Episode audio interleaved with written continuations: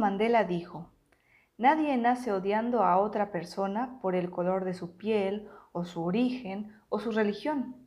La gente tiene que aprender a odiar, y si ellos pueden aprender a odiar, también se les puede enseñar a amar. El amor llega más naturalmente al corazón humano que su contrario. Hola a todos, bienvenidos nuevamente a Conversos. Ya sea que estés cerca o quizás que estés lejos, los versos nos unen un rato.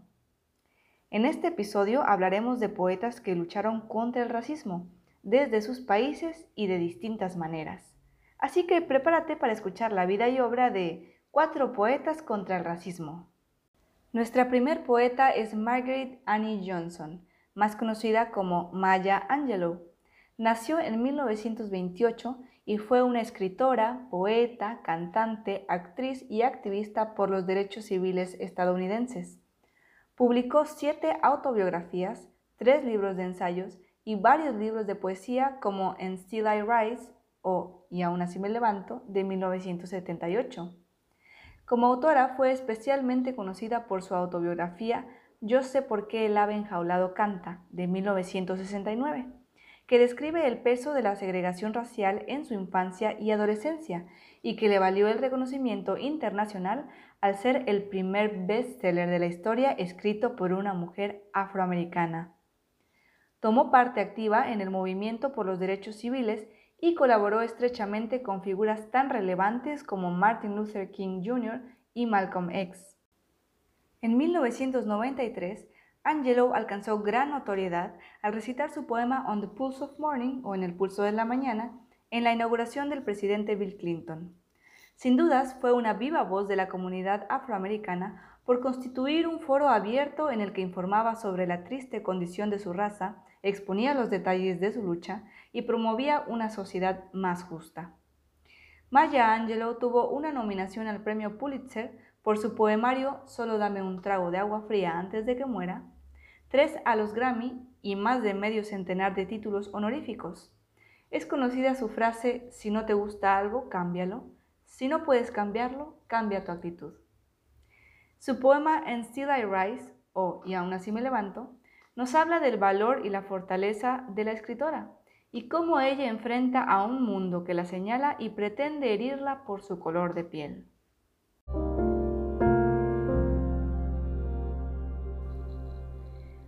Puedes escribirme en la historia con tus amargas, torcidas mentiras Puedes arrojarme al fango y aún así, como el polvo, yo me levanto. ¿Mi descaro te molesta? ¿Por qué estás ahí quieto, apesumbrado? Porque camino como si fuera dueña de pozos petroleros bombeando en la sala de mi casa. Como lunas y como soles con la certeza de las mareas, como las esperanzas brincando alto, así yo me levanto. ¿Me quieres ver destrozada? Con la cabeza agachada y los ojos bajos, los hombros caídos como lágrimas, debilitados por mi llanto desconsolado. ¿Mi arrogancia te ofende? No te tomes tan a pecho que yo ría como si tuviera minas de oro excavándose en el mismo patio de mi casa. Puedes dispararme con tus palabras, puedes herirme con tus ojos, puedes matarme con tu odio y aún así, como el aire, yo me levanto. ¿Mi sensualidad te molesta? Oh surge como una sorpresa que yo baile como si tuviera diamantes ahí donde se encuentran mis muslos. De las barracas de la vergüenza de la historia yo me levanto. Desde el pasado enraizado en dolor yo me levanto soy un océano negro, amplio e inquieto, manando y extendiéndome sobre la marea, dejando atrás noches de temor, de terror, yo me levanto. A un amanecer maravillosamente claro me levanto, trayendo los regalos que me dieron mis ancestros. Yo soy el sueño y la esperanza del esclavo. Me levanto, me levanto, me levanto.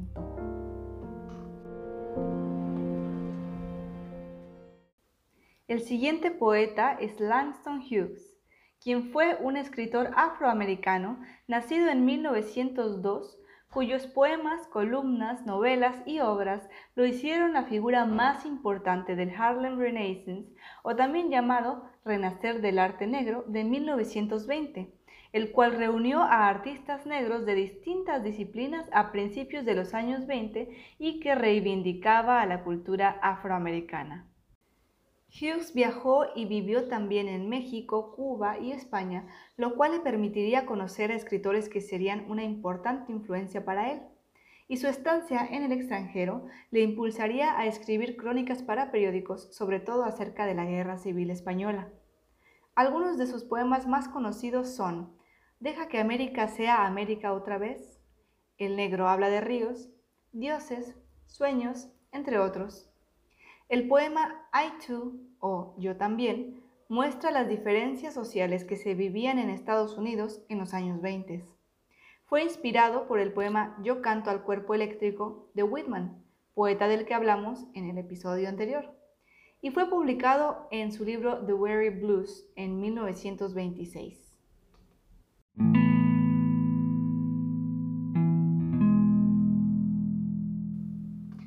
Yo también canto América.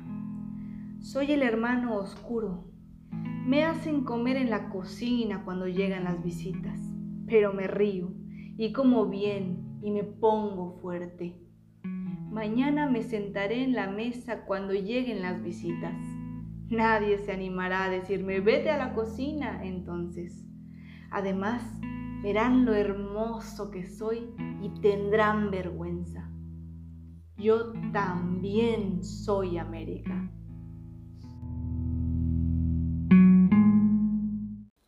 Nuestra siguiente poeta es Victoria Santa Cruz. Hija de padre escritor y madre pintora y bailarina, Victoria se ha convertido en un referente del arte afroperuano.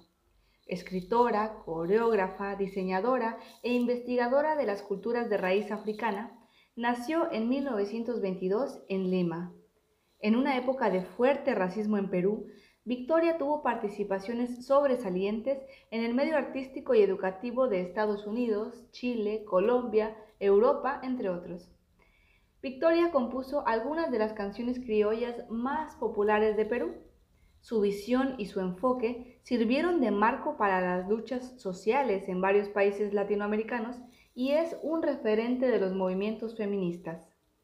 El poema más emblemático de Victoria es Me gritaron negra, el cual resume no solo su experiencia, sino la discriminación histórica por la que han pasado los afroperuanos.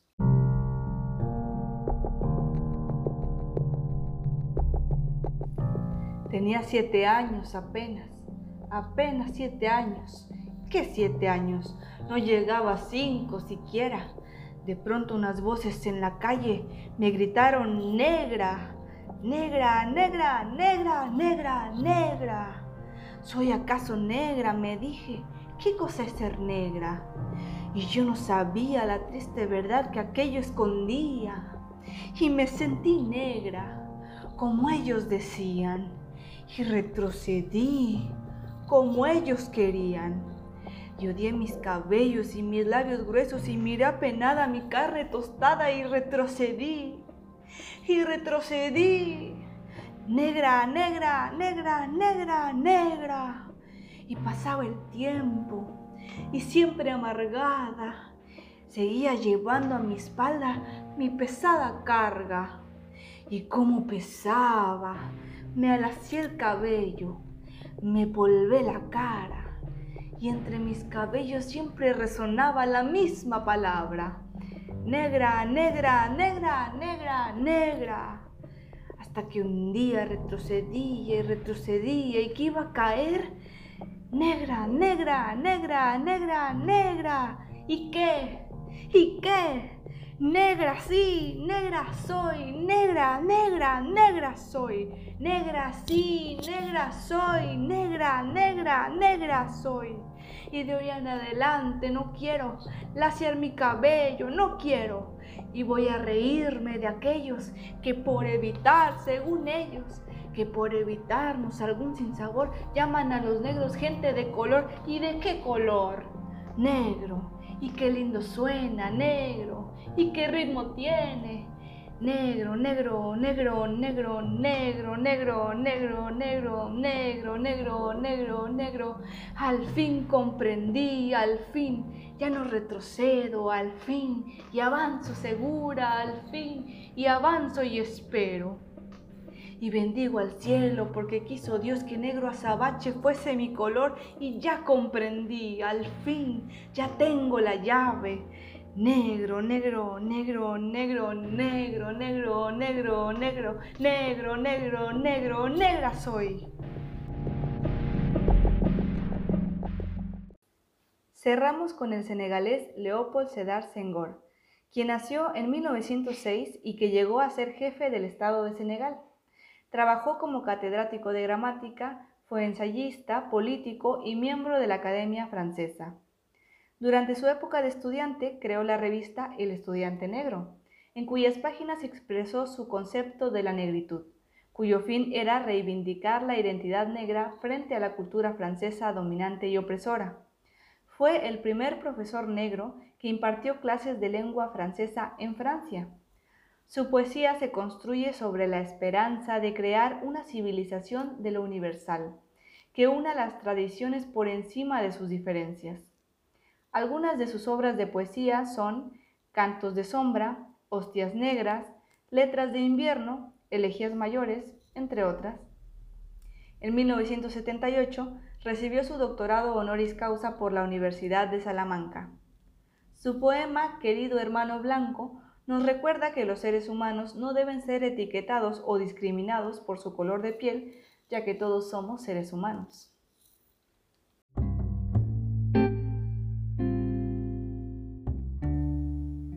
Querido hermano blanco, cuando yo nací era negro, cuando crecí era negro, cuando me da el sol soy negro, cuando estoy enfermo soy negro, cuando muera seré negro. Y mientras tanto tú, cuando tú naciste eras rosa, cuando creciste fuiste blanco cuando te da el sol, eres rojo. Cuando sientes frío, eres azul. Cuando sientes miedo, eres verde. Cuando estás enfermo, eres amarillo. Cuando mueras, serás gris. Entonces, ¿cuál de nosotros dos es su nombre de color?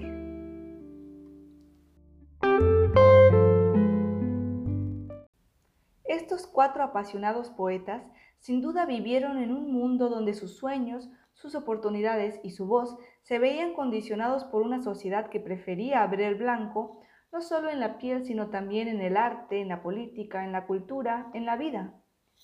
Maya Angelou creció con muchas dificultades económicas que la llevaron a realizar innumerables trabajos de todo tipo.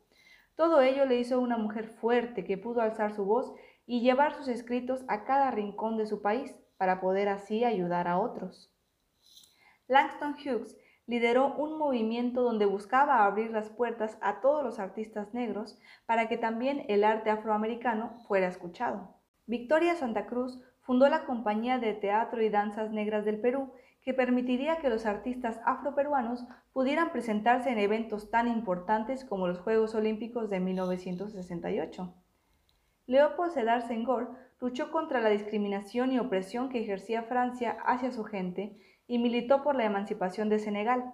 En 1960, su país finalmente logró la independencia y ese mismo año Leopold ganó la presidencia de Senegal, donde instauró un clima de estabilidad única en África. Estos fueron cuatro poetas que lucharon contra el racismo y que inspiraron muchos de sus versos en el amor a su gente y en la esperanza de ver un mundo donde todos reciban un trato justo. Nos escuchamos pronto en una nueva cápsula poética. Un abrazo y muchos versos.